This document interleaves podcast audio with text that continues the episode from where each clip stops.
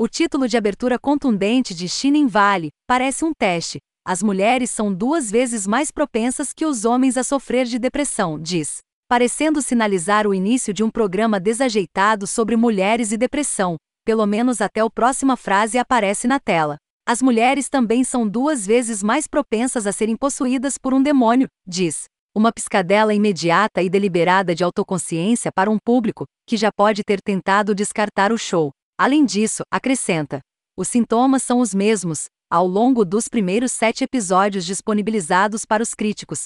A temporada terá oito no total. Shinin Valley segue uma família do Brooklyn enfrentando a estranheza inerente de sua nova casa em Connecticut para fins cada vez mais catastróficos. Também acaba fazendo malabarismos com tantas placas narrativas complicadas: depressão, trauma geracional, o despertar lento e constante de uma casa mal assombrada, que elas poderiam facilmente cair no chão. E, no entanto, mesmo nos momentos em que essa possibilidade parece perigosamente próxima, as rugas ainda parecem parte da tapeçaria geral do programa. Talvez o mais importante, Shinin Valley tem um senso de humor apurado geralmente, e especialmente quando menos se espera. Este não é um choque completo, dado o elenco e a equipe por trás da nova série Stars, co-criada por Jeff Astrof, Trial and Error e Sharon Horgan, Catástrofe. Como Pet, uma ex-criança selvagem que virou autora, Courtney Cox encontra um papel digno de sua habilidade singular de fazer de qualquer frase frustrada um ponto de exclamação cômico.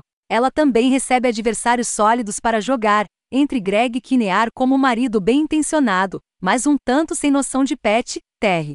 Merrin Dungey como seu agente espinhoso, Judith Light como sua mãe anteriormente institucionalizada, e Mira Sorvino como a glamourosa dona de casa dos anos 1950 que se recusa a parar de assombrá-la. Até os filhos adolescentes de Pet e Terry são encarnados por atuações afiadas de Gas.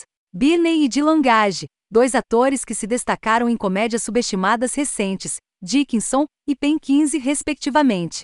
É lógico que este elenco pode lidar com a combinação de brincadeiras farsas de Astrof e mordida ácida de Horgan, quanto a esse terrível aviso duplo de possessão sendo confundido com depressão e vice-versa. O programa não se esquiva de explorar o emaranhado espinhoso de mulheres com doenças mentais lutando para se entender ou fazer os outros entenderem, seu uso da casa mal assombrada como uma metáfora para as mulheres que se sentem tão presas e em conflito quanto Pet, sua mãe e seu fantasma é flagrante, mas proposital, como evidenciado pelo fato de incluir um episódio literalmente chamado The Yellow Wallpaper, à medida que Pet e a série avançam nessa estrada em particular.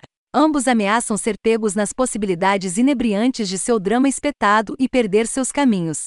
Mas mesmo nesses momentos mais confusos, é difícil negar ao programa outra chance de atraí-lo, quando a recompensa é muito mais uma surpresa que vale a pena.